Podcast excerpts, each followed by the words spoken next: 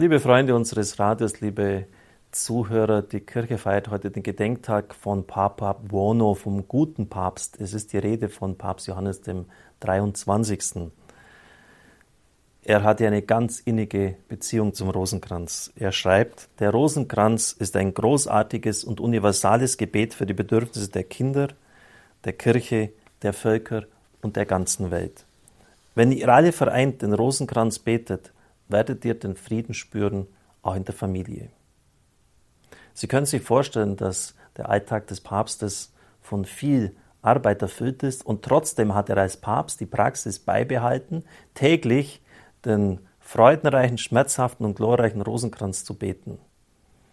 Damals hat man noch in dem majestätischen Wir gesprochen. In der Enzyklika Grata Recordatio schreibt er, wir versäumen es niemals, den Rosenkranz in der Gesamtheit seiner 15 Geheimnisse zu beten. An einer anderen Stelle führt er aus, mein Tag muss ein langes Gebet sein. Das Gebet ist gleich dem Atem. Ich schlage vor, alle 15 Gesetze des Rosenkranzes, wenn es möglich ist, im Gotteshaus vor dem Allerheiligsten Sakrament zu beten.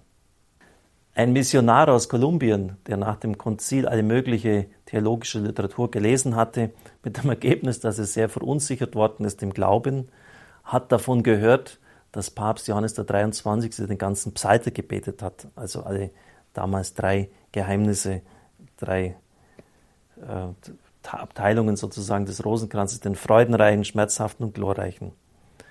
Ich sagte mir, wenn der Papst dazu Zeit findet, dann wird es auch mir möglich sein.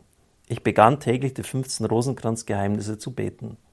Da heißt es eben auf andere Dinge wie Radio und Fernsehen zu verzichten. Seit ich täglich die 15 Rosenkranzgeheimnisse bete, verschwindet jede Glaubenskrise und ich fühle mich froh und stark im Glauben.